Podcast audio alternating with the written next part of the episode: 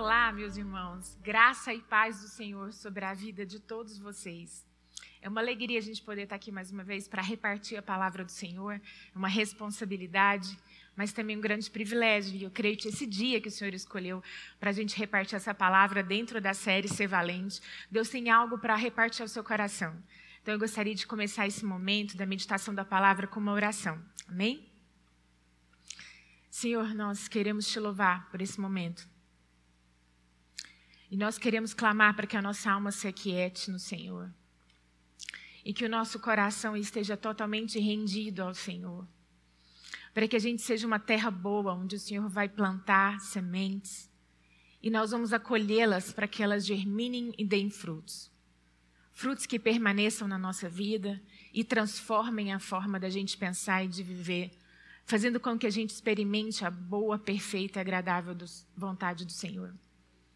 Deus, eu quero clamar para que cada cada pessoa nesse momento, onde que elas estiverem assistindo essa palavra, ouvindo essa palavra, recebendo essa palavra, o teu Espírito Santo comunique no coração delas, na mente delas, a tua verdade. Seja o teu Espírito a traduzir essa palavra ao coração de cada um que vai estar recebendo, conforme aquilo que o Senhor quer comunicar. E essa beleza da onipotência do Senhor nos encanta, Pai, nos descansa na certeza que o Senhor vai cumprir o propósito para o qual essa palavra foi escrita no coração de cada um agora. Senhor, quero entregar minha vida como uma dispenseira do Senhor.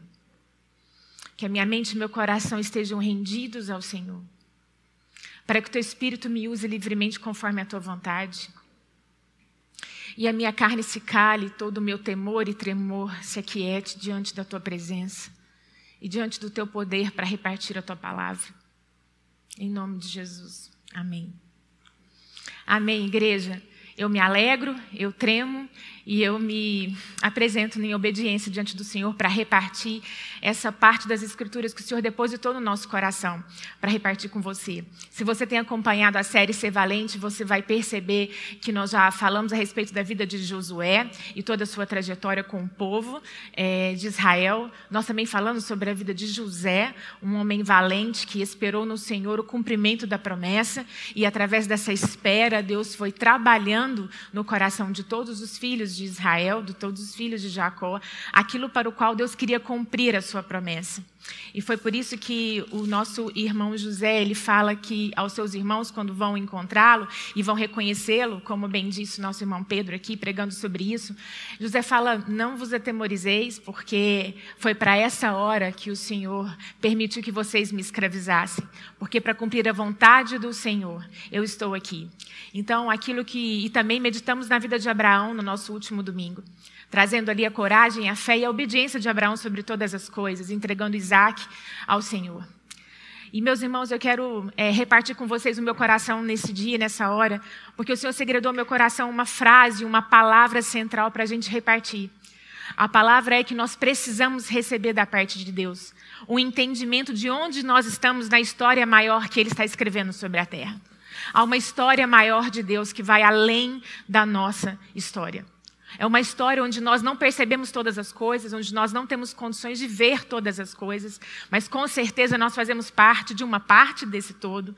E essa parte nos cabe obediência e confiança, ainda que nós não vejamos toda a figura.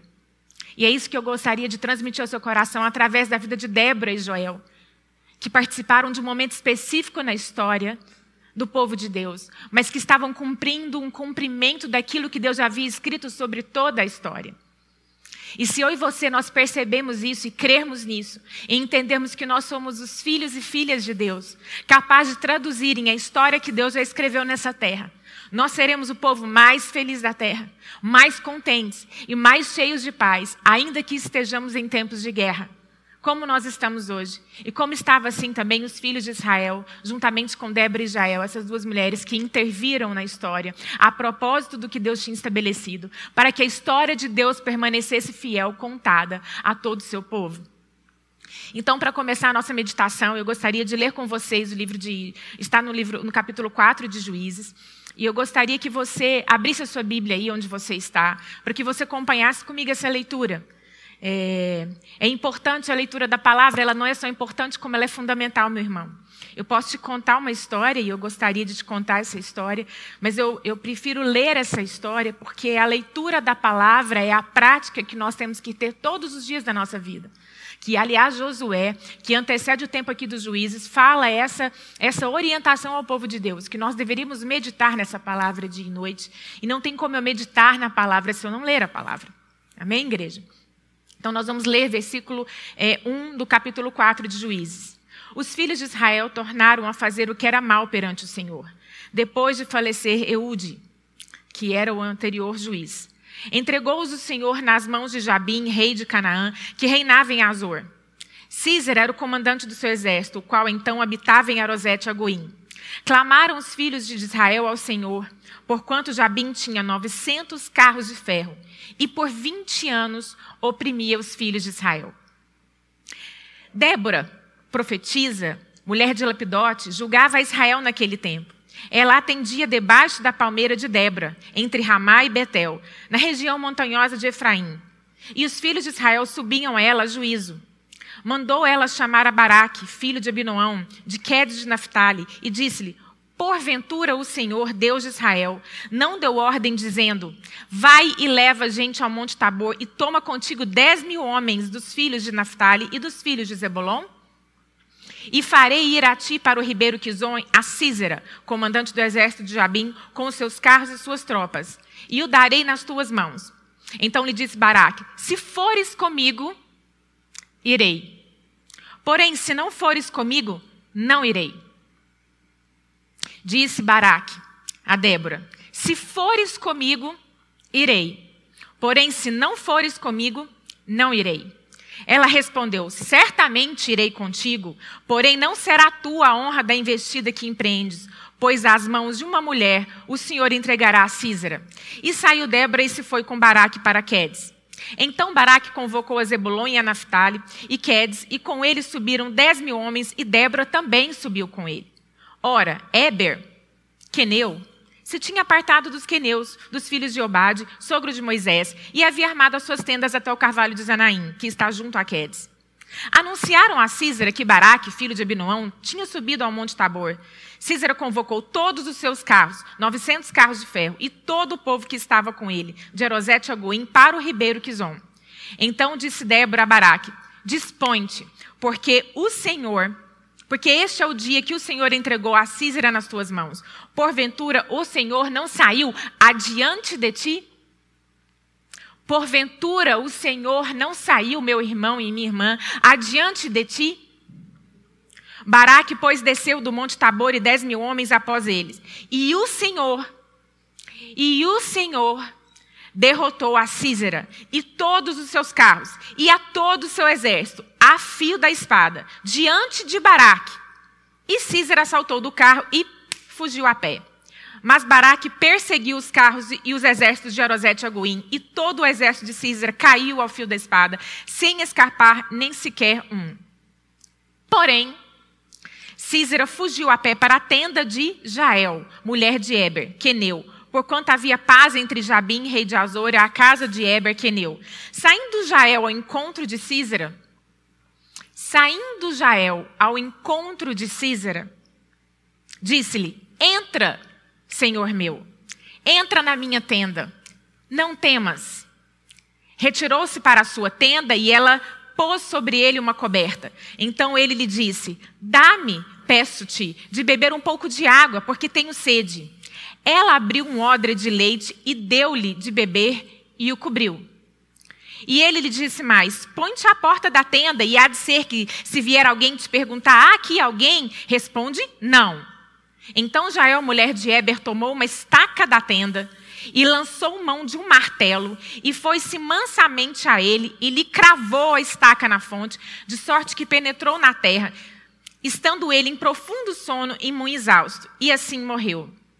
E eis que, perseguindo Baraque, a Císera, Jael lhe saiu ao encontro e lhe disse: Vem e mostrar-te-ei o homem que procuras. Ele a seguiu, e eis que Císera jazia morto, e a estaca na fonte. Assim Deus, naquele dia, humilhou a Jabim, rei de Canaã, diante dos filhos de Israel. E cada vez mais a mão dos filhos de Israel prevalecia contra Jabim, rei de Canaã, até o exterminarem. E diz assim no capítulo 5, no final do, do capítulo, que a terra teve paz por 40 anos. Essa é a história menor que nós vemos dentro do livro de Juízes. Essa é a história de duas mulheres que ouviram, confiaram e obedeceram. E se arriscaram à frente de um exército para simplesmente e unicamente seguir o movimento que Deus estava trazendo na história. Mas antes da gente trabalhar mais fundo em cima daquilo que é o capítulo de 4 de Juízes, eu gostaria de trazer um pano de fundo da circunstância na qual chega essa história de Débora para o povo de Israel. E essa figura maior, meus irmãos e minhas irmãs, nós precisamos ter em mente. Porque esse é o entendimento do propósito de Deus sobre a terra. Nós não vamos nos engajar dele, porque nós não vamos acreditar que a história é a nossa história. Que a história acontece só naquilo que está ao nosso redor. Só no meu momento presente, só naquilo que eu estou vivendo de dores e agonias. Mas a história de Deus a nosso respeito, a respeito do seu povo e a respeito sobre a humanidade, é uma história muito maior. Que eu e você temos o privilégio de fazer parte. Como bem disse aqui, é, o nosso irmão que pregou a respeito do livro de José. José era esse homem que estava levando o povo a conquistar a terra prometida, prometida por Deus aos seus filhos. Desde Gênesis, Deus ia falando a respeito dessa terra. Mas acontece que Moisés, aquele líder que liderou o povo para tirar eles do Egito e fazer a travessia do deserto e chegar até diante de Canaã, a terra então prometida, deixa no livro de Deuteronômio todas as recomendações para o qual o povo de Deus tinha que se atentar. É aquela despedida onde você tem que escolher as palavras certas e as últimas palavras para quem você ama. E dentro dessas palavras do livro de Deuteronômio, tem uma palavra no versículo, no capítulo 30 de Deuteronômio, versículo 19 e 20, que diz o seguinte: Os céus e a terra tomo hoje por testemunhas contra ti, que te propus a vida e a morte, a bênção e a maldição. Escolhe, pois, a vida, para que vivas, e a tu e a tua descendência amando ao Senhor teu Deus, dando ouvidos à sua voz e se apegando a Ele. Pois disto depende a tua vida e a tua longevidade, para que habites na terra que o Senhor, sob juramento, prometeu a dar a seus pais, Abraão, Isaque e Jacó. Esse versículo de Deuteronômio, Deus está deixando muito claro que Deus nos coloca dentro da sua história, porque Ele fala aqui que Ele nos prometeu uma terra, nos quer levar a esse lugar, mas ele também nos coloca numa condição de nós escolhemos a vida ou a morte, que ele está colocando diante de nós. E que para eu escolher a vida, eu preciso amar ao Senhor, eu preciso ouvir a sua voz e eu preciso me achegar a ele. A vida de Deus que corre sobre a humanidade, que está presente se eu crer e se você não crer, porque todos nós usufruímos dessa vida de Deus.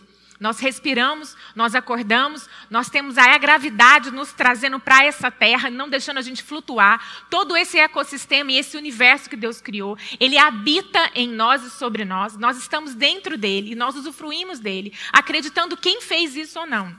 Eu escolhi acreditar que foi o nosso Deus, o nosso Pai, o nosso Mestre, que fez esse céu e essa terra para que nós habitássemos.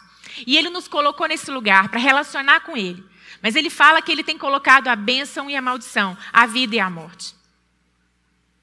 Assim como Eva, quando esteve diante da vida e da morte, de escolher obedecer ou não, ela escolheu desobedecer e acabou trazendo, acarretando para a humanidade toda uma consequência da sua desobediência. A minha e a sua desobediência acarretam consequências para todos aqueles que estão à nossa volta e que vêm depois de nós, porque nós deixamos de ser fiel com a palavra cumprida de Deus nas nossas vidas. E eu gostaria de ler com vocês o que, que acontece depois, porque aí Deuteronômio vai falando a respeito de que então os filhos de Israel deviam atentar para a lei do Senhor e para obedecer a sua palavra. E aí chega Josué para assumir o povo de Deus depois da morte de Moisés. E aí acontece que nós formos ler lá em Josué capítulo 3, versículo 3 e 4, nós vamos ler o seguinte: E ordenaram ao povo dizendo: quando virdes a arca da aliança do Senhor vosso Deus, que os levitas sacerdotes a levam, partirei vós também do vosso lugar e a seguireis. Contudo, haja distância de cerca de dois mil côvados entre vós e ela. Não vos chegueis a ela, para que conheçais o caminho pelo qual haveis de ir, visto que por tal caminho nunca passastes antes. Bom, depois de toda essa instrução que Deus tinha falado para Moisés dar ao povo, então o povo estava conquistando, estava vivendo aquele momento de chegar na terra prometida. E daí Josué traz essa orientação para o povo para seguir a arca. A arca que representava a presença de Deus. A arca vinha antes do povo. E a orientação era que o povo tivesse uma distância dessa arca para que todo o povo pudesse ver por onde ela estava indo. Porque não havia ainda histórico de trajeto de chegar na terra prometida. Sabe, meus irmãos e minhas irmãs, a nossa vida não tem histórico. A gente acha que tem histórico. A gente acha que a gente sabe o dia de amanhã. Mas essa pandemia tem nos mostrado que nós sabemos que nada sabemos que nós não controlamos o nosso dia de amanhã, que por mais que nós façamos e pensamos e planejamos como poderemos viver, no final do dia quem tem a palavra é o Senhor que governa céus e terra. É Ele que conhece toda a história a nosso respeito. E Ele traz essa instrução para que a gente carregue a arca diante de nós, para que ela nos mostre o caminho. Porque o caminho que nós temos para percorrer nessa terra nós não conhecemos, mas o Senhor conhece. A palavra também fala lá em Josué, no capítulo 4, no versículo de 1 a 7, o seguinte. Josué, capítulo 4, no versículo de 1. Tendo, pois, todo o povo passado o Jordão, falou o Senhor a Josué, dizendo: Tomai do povo doze homens, um de cada tribo, e ordenai-lhe, dizendo: Daqui do meio do Jordão, do lugar de onde parados pousarem os sacerdotes os pés, tomai doze pedras e levai-as convosco, e depositai-as no alojamento em que haveis de passar esta noite. Chamou, pois, Josué os doze homens que escolheram dos filhos de Israel, um de cada tribo, e disse-lhes: Passai adiante da arca do Senhor, vosso Deus, ao meio do Jordão. E cada um levante sobre o ombro uma pedra, segundo o número das tribos dos filhos de Israel. Para que isto seja por sinal entre vós e quando vossos filhos no futuro perguntarem, dizendo: Que vos significam essas pedras? Então lhes direis que as águas do Jordão foram cortadas diante da arca da aliança do Senhor. Em passando ela, foram as águas do Jordão cortadas. Essas pedras serão para sempre por memorial aos filhos de Israel. Deus quis que a história dele fosse contada aos filhos e aos filhos dos seus filhos, para que a lei do Senhor, para que a vontade do Senhor, para que o movimento do Senhor sobre a terra fosse sendo estabelecido e percebido, muito além do que apenas o movimento que acontece no meu dia a dia. Eu vou perceber que é uma história que começou desde Abraão e que vem se construindo até os dias de hoje. Sabe, meus irmãos, nós tivemos um ano muito único o ano passado vivendo um ano sabático como família. E nos nossos planejamentos, a gente tinha discernido que Deus estava nos direcionando para os Estados Unidos para esse ano sabático, para ficar ali em Dallas, dentro do Instituto Cristo para as Nações, conhecido como Christ for the Nations.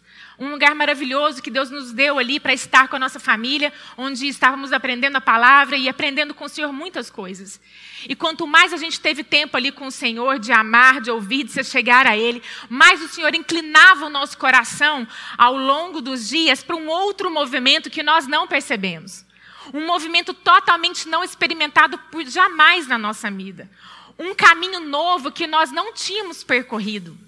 Um caminho de deixar um planejamento inteiro acertado de escola, casa e toda uma ligação com aquele povo americano para deixar a nossa tenda ali e se mover aonde o Espírito estava nos conduzindo, que era a Inglaterra, no segundo semestre do nosso ano sabático. Esse, esse compelir de Deus, esse movimento nasceu de Deus através de várias situações e foi crescendo de março até julho. Março foi a primeira, a primeira sintonia que houve no nosso coração de perceber que talvez o Senhor gostaria que nós passássemos na Inglaterra no nosso caminho de volta para o Brasil. Isso significaria ir para a Inglaterra em dezembro. Mas à medida que nós buscávamos o Senhor, o Senhor ia abrir um caminho na nossa frente que nós não havíamos planejado, que era ir para a Inglaterra no segundo semestre, a partir de agosto. Isso significaria abrir mão da escola em Dallas, abrir mão, Marcos, dos seus estudos, abrir mão do apartamento que Deus tinha provido dentro desse instituto para nós, de todos os amigos que a gente estava fazendo, mas de confiar que o plano maior de Deus tinha algo e tem algo a nosso respeito e a seu respeito que nós não compreendemos nessa hora. Porque se eu e você entendermos que nós somos filhos do Deus Altíssimo, há uma história sendo traduzida pela nossa vida que nós não compreendemos toda. Então eu não posso querer obedecer apenas aquilo que eu entendo, porque eu não entendo toda a história. Eu não sou onipresente nem você, nem onisciente. Nós não conhecemos toda a história, mas o Senhor conhece. E por conhecer toda a história, o Senhor nos levou, o Senhor abriu todas as portas que não estavam programadas, planejadas, acordadas, e o Senhor nos deu casa na Inglaterra. O Senhor nos deu escola para os nossos filhos estudarem, ainda que nós estávamos com visto de turista, o que não era nos direito é, legítimo, mas aprouve ao diretor dessa escola nos exercer favor. E ele disse: vocês podem vir os seus filhos como alunos convidados. Nós tivemos um carro à nossa disposição, emprestado por irmãos que entenderam que ali havia um cumprimento da vontade do Senhor. E eu quero te falar uma coisa, meu irmão. Eu não entendo todo o propósito de Deus em ter nos movimentado a ir à Inglaterra no nosso último semestre do ano sabático. Quem me conhece sabe que eu amo a Inglaterra, eu amo aquele país, eu amo aquele povo, eu aprendi a amar 20 anos atrás. E eu me sinto em casa quando eu estou naquele país. Talvez porque os nossos ancestrais espirituais vieram de lá. Mas não é só isso que me moveu para estar na Inglaterra, porque o que nós tivemos de deixar para trás nos custou muitas coisas. Filhos chorando sem entender o motivo pelo qual estávamos fazendo essa mudança. Mas mais do que entender e mais do que satisfazer a vontade dos nossos filhos, eu quero que os meus filhos entendam a história do Senhor. Eu quero fazer memoriais na vida dos meus filhos para que eles lembrem que ali o Senhor foi fiel conosco. Ali o Senhor estabeleceu a sua história. Ainda que custe hoje o choro, a raiva, o não entendimento daquele processo, a história de Deus construída é maior do que esse momento. E eu confio no Senhor, e eu e o Marcos confiamos no Senhor de que esse movimento vinha da parte do Senhor, para algo que a igreja dele vai usufruir. Não só a minha vida e a minha casa, mas todos aqueles que temem o Senhor. Porque nós podemos ouvir o barulho das águas de Deus se movimentando entre essas duas nações mais uma vez. Mas eu sei que vai vir uma cachoeira pela frente, meu irmão. Amém? Então nós temos que movimentar em direção àquilo que o Senhor quer. E assim chega a história de juízes.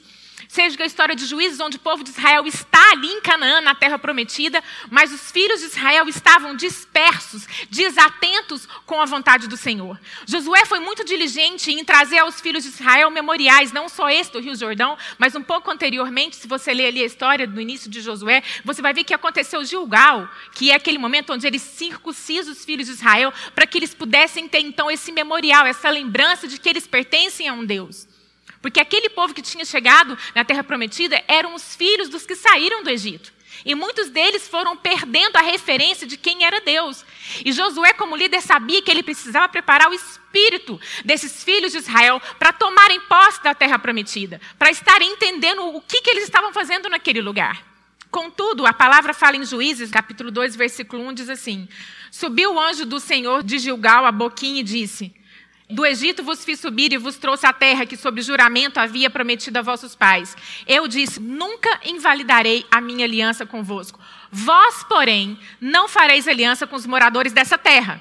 Antes derribai os seus altares. Contudo, não obedecestes a minha voz. Que é isso que fizestes? Pelo que também eu disse: Não os expulsarei de diante de vós, antes vos serão por adversários, e os seus deuses vos serão laços. O que, que Deus estava falando aqui? Porque o povo de Israel não obedeceu a sua palavra, Deus os entregou aos inimigos que estavam tomando conta daquela terra de Canaã. E assim diz também no capítulo 2, no versículo 10 de Juízes, diz o seguinte: Foi também congregada a seus pais toda aquela geração, e outra geração após eles se levantou, que não conhecia o Senhor, nem tampouco as obras que fizera a Israel. Então fizeram os filhos de Israel o que era mal perante o Senhor, pois serviam a Balaíns. Meus irmãos e minhas irmãs, eu quero, eu quero fazer essa pergunta para você. Qual tem sido o memorial que você tem feito na sua casa, para que a memória do Senhor e aquilo que o Senhor é seja estabelecido nas outras gerações que virão após você? Porque os filhos de Israel, por não guardarem esse memorial, por não guardarem a lembrança de quem Deus era, eles entraram na terra prometida, que era uma promessa de Deus, mas eles não usufruíram de tudo que eles poderiam usufruir por causa da sua desobediência. E foi nesse contexto, então, que nós temos aí a chegada do livro de Juízes, porque o povo estava disperso, o povo estava sem um líder, Josué já tinha morrido, e então o povo, pela primeira vez, tinha que, de fato, ter a sua fé exercendo aquilo que eles para o qual estavam ali. E eu te pergunto nessa hora, talvez esse tempo de pandemia te pegou de calça curta, de surpresa, porque você não imaginava que você ia ser tão confrontado com as suas limitações. Você não imaginava que a sua nudez ia ser exposta para você e para os seus mais próximos de você, ao tal ponto que você não gostou nem de estar perto dos seus, porque eles eram uma lembrança visível daquilo que você não estava sendo. Deus permite isso na nossa vida para nos curar e para nos transformar, para nos render à sua soberania e não para nos destruir. Então eu te faço um apelo, meu irmão. Se até aqui você não percebeu esse movimento que o Senhor está fazendo conosco, em nos levar para dentro das nossas casas, como numa, num período de guerra, e nos fazer encarar nós mesmos e a nossa relação com o Senhor. Eu te clamo, eu clamo ao seu coração para que você gaste tempo com o Senhor e você deixe Deus restaurar o altar dentro de você, o lugar onde Deus é Deus na sua vida, o lugar onde Deus é o centro da sua vida. Porque talvez você esteja longe do seu pastor, do seu amigo espiritual que te mentoreava, você está longe daquele ambiente é, maravilhoso da comunhão dos santos, presencial, onde você se fortalecia pela fé do seu irmão que estava ali do seu lado. Isso é muito maravilhoso, isso é de Deus, mas há momentos na nossa vida que eu e você vamos estar sozinhos, num período de guerra, onde nós temos que buscar a nossa fé em nós, naquilo que foi memorial de Deus na nossa vida, naquilo que foi construído pelos nossos pais espirituais e por aquilo que Deus quer construir na sua vida a cada dia. Mas às vezes o que acontece é que a gente é displicente com aquilo que Deus está construindo e nós não guardamos no nosso coração a palavra do Senhor. E a gente fica como aquele distraído andando e achando que a bordoada não vai cair em nós um dia, mas ela vai cair. E se você não ficar atento a essa bordoada e esse sussurro do inimigo, assim como o sussurro do inimigo estava fazendo aos filhos de Israel no período de juízes, você vai se encolher, você vai se esconder e você vai se atemorizar diante das circunstâncias.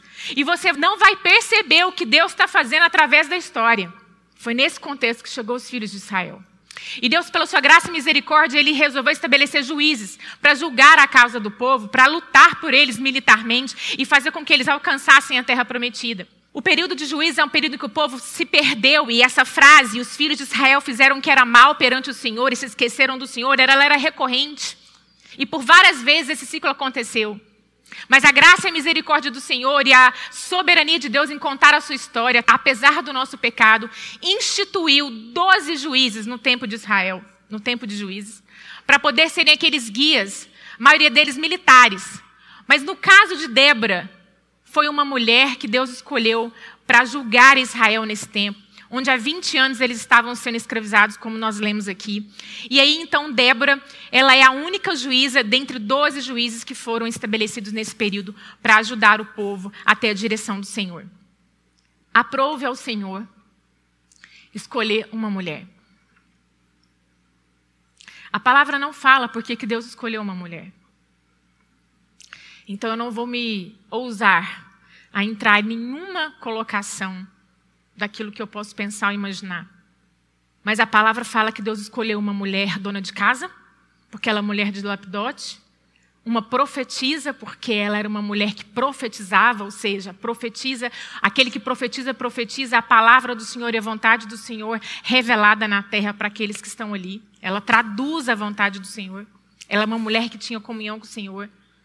E ele escolheu expor essa mulher debaixo de uma árvore publicamente, onde as pessoas subiam a ela para que ela julgasse as suas causas. Aprove ao Senhor dessa forma. E por isso Débora diz no capítulo 5 de Juízes que ela foi conhecida como mãe em Israel. A palavra no capítulo 5 fala o seguinte: 5, 7. Ficaram desertas as aldeias em Israel, repousaram até que eu, Débora, me levantei. Me levantei por mãe em Israel. Israel estava deserta, as aldeias estavam desertas porque o povo estava em guerra. Há 20 anos, o exército de Císara, esse comandante do rei Jabim, oprimia os filhos de Israel. E não havia um que se levantasse contra esse exército, porque não havia a memória, não havia a presença do Senhor trazendo ali no coração do homem o movimento que Deus queria que eles fizessem. Não a partir da sua força, não a partir do que eles poderiam, mas a partir da palavra revelada de Deus. Porque quem ganha a guerra é o Senhor, meus irmãos. Não somos nós. Débora se levanta, Deus escolhe essa mulher e Deus coloca ela debaixo dessa árvore para ela julgar a causa desse povo. Eu fico percebendo que muitas vezes hoje a gente fala sobre essa questão do empoderamento. é uma palavra recorrente no universo feminino. A gente fala sobre a questão da submissão, vendo essa palavra como um, algo destituído da sua correta compreensão. O empoderamento nunca foi problema de capacidade para a mulher, porque Deus criou a mulher a sua imagem conforme a sua semelhança. Amém, igreja? Deus não criou ninguém defeituoso e incapaz de cumprir a sua vontade. Mas Deus criou a mulher diferente do que ele criou o homem. Então Deus traduziu e Deus embutiu em cada um dos seus filhos particularidades da sua essência, de forma que eles vão traduzir de forma diferente quem Deus é. E existe essa diferença na execução daquilo que Deus depositou em cada um de nós para fazer. Mas não existe mais ou menos poder, não existe mais ou menos capacidade, não existe mais ou menos submissão. Sabe por quê? Se você ler Efésios 5, você vai entender o texto dentro de um contexto onde Deus falava que todos nós devíamos submeter a Deus em primeiro lugar. E uma submissão mútua uns com os outros, onde o homem tem que submeter a mulher amando-a e se entregando por ela como Cristo se entregou para a igreja. Isso é uma submissão a Deus. Porque sub é um prefixo que fala que estamos debaixo de uma missão. Uma missão dada por Deus lá em Gênesis, onde ele falou: Meus filhos amados, em quem eu tenho todo o prazer, homem, guarda esse lugar, mulher, corresponde com ele, e vocês resplandeçam a minha glória sobre a terra. Não é uma disputa de poder de quem tem mais força, de quem tem mais evidência, de quem tem mais posição, ou de quem tem mais direito, porque nunca foi a respeito disso. Foi a respeito de mostrarmos a glória do Senhor sobre a terra. E para isso, nós devemos nos submeter mutuamente um ao outro. A mulher deve se submeter, sim, ao seu marido. A palavra fala sobre submissão. Entendendo que essa submissão, ela está servindo ao Senhor em primeiro lugar. Por isso que Débora se levanta como uma mulher, esposa de Lapidote, ela se levanta porque Deus a escolheu. E ela também se posiciona com toda a capacidade para ir em frente e levar o povo de Israel a um livramento que Deus queria, porque ela era capaz. Mas essa capacidade dada a Débora não foi para ela subjugar e nem provar o seu valor para ninguém. Porque quando eu sei aquilo que eu sou, eu não preciso fazer para provar quem eu sou. Então, minhas irmãs, mulheres, nós não precisamos de lugar, de posição e nem de jogar pedra em cima da palavra submissão para a gente se sentir que nós valemos alguma coisa ou que temos um lugar ao sol. Porque Deus já nos deu esse lugar ao sol. E toda vez que nós nos posicionarmos, nós temos que nos posicionar como aquelas que entendem o nosso chamado, o nosso propósito. E aonde eu estiver, exposta ou guardada no secreto, publicamente ou secretamente, com grande evidência ou pouca evidência, não importa o lugar e nem o que eu faço, importa o Espírito de Deus que está em mim, me levando a viver essa situação. Que foi aqui o nosso caso de Débora que chega para Baraque no versículo 6, 7, 8 e fala assim: Você vai para a guerra e Deus te deu essa instrução, como nós lemos aqui. E aí Baraque fala assim: Eu só vou se você for. E aí eu te pergunto: um povo estava tava, tava atemorizado por 20 anos. 20 anos o povo estava atemorizado. Não se levantava um líder militar do povo de Israel para guerrear contra a opressão do inimigo. E aí Débora chama um homem do exército ela não tinha dúvida da sua capacidade, mas ela não tinha que ser uma soldada de guerra para provar quem ela era. Amém? Ela era uma profetisa do Senhor. E a sua função nessa hora era levantar o povo de Israel, nutrir o povo de Israel, alimentar o povo de Israel com a palavra de Deus, lembrando a eles quem eles eram e a quem eles serviam. E essa nutrição que Débora viveu chegou ao coração de Baraque e caiu no coração dele. E ele, com certeza, até então estava atemorizado, porque ele não tinha tomado providência. Mas quando Débora coloca para ele a vontade do Senhor, ele recebe essa vontade, ele recebe essa proposta. E ele fala: Eu irei, mas se você for.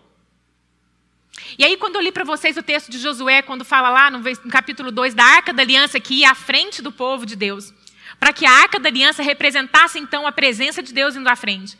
E o povo de Deus ficava atrás, para que eles vissem aquele caminho que eles não conheciam. Débora era a mulher conhecida de todos ali os filhos de Israel, exposta numa montanha, debaixo de uma árvore, onde todos subiam a ela para terem suas causas julgadas. Ela era reconhecida como aquela mulher que traduzia a vontade do Senhor.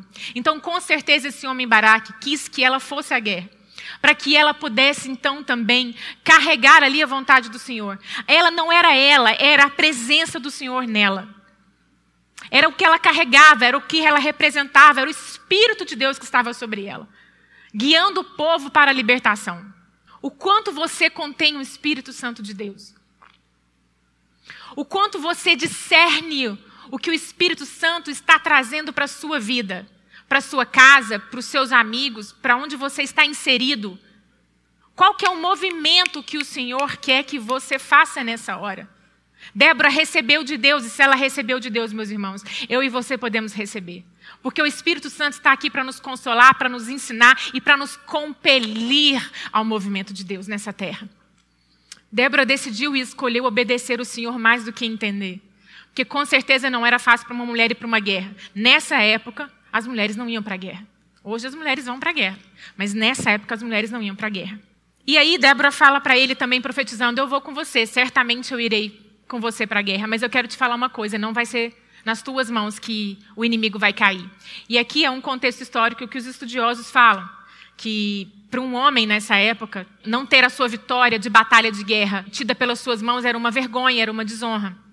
De certa forma, aqui o Senhor quis também trazer uma chamada, né, um puxão de orelha para aqueles homens, eu acredito.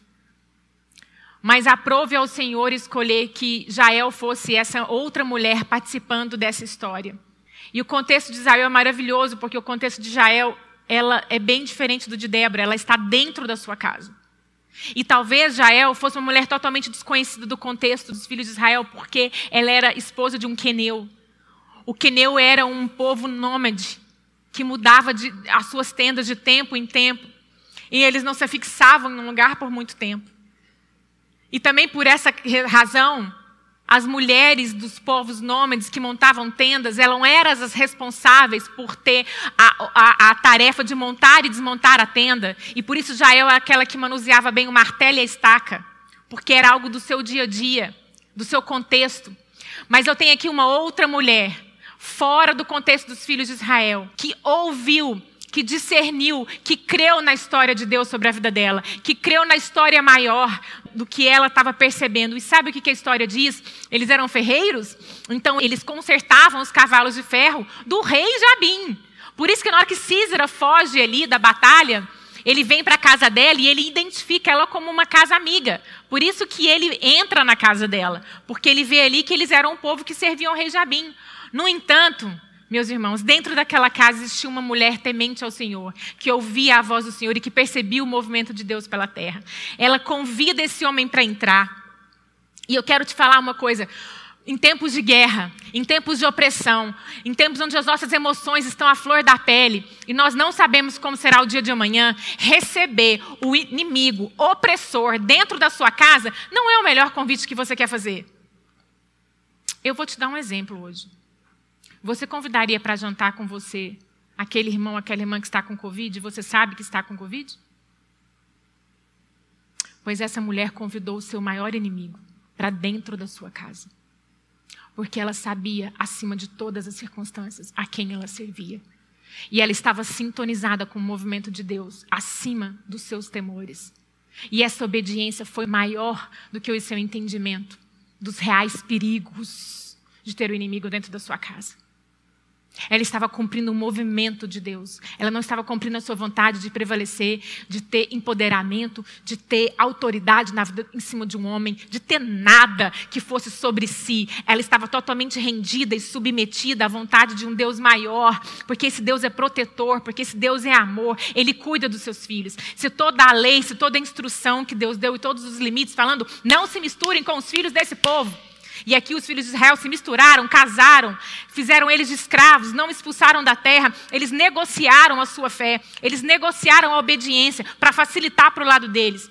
Essas duas mulheres viveram em tempos assim, mas elas não negociaram. Então, meu irmão, minha irmã, você não negocia aquilo que o Senhor está revelando ao seu coração, porque essa negociação vai te prender num lugar que não é a vontade do Senhor. E aí, para terminar essa nossa meditação, então Jael convida, e é muito interessante porque ele pede água, ela dá leite. Mulheres sábias edificam a sua casa. Ela dá leite para ele dormir, prende a estaca na cabeça dele, ele morre. Eu vejo a história de Jael aqui indo ao encontro do inimigo, igual Davi no encontro de Golias. Porque não havia temor na vida de Davi, havia a plena clareza de propósito e de direção daquilo que ele tinha que fazer. Meus irmãos, eu quero te falar uma coisa: quando nós não temos direção de Deus, nós não saímos do lugar. O movimento de Deus, ele é fruto de uma constante comunhão com o Senhor, que nos inspira e nos compele a agir. E essas duas mulheres aqui, elas estiveram inspiradas para poder ser aquelas que resgatariam instrumentos de Deus, a paz sobre Israel. Mas em toda a história, o movimento foi do Senhor.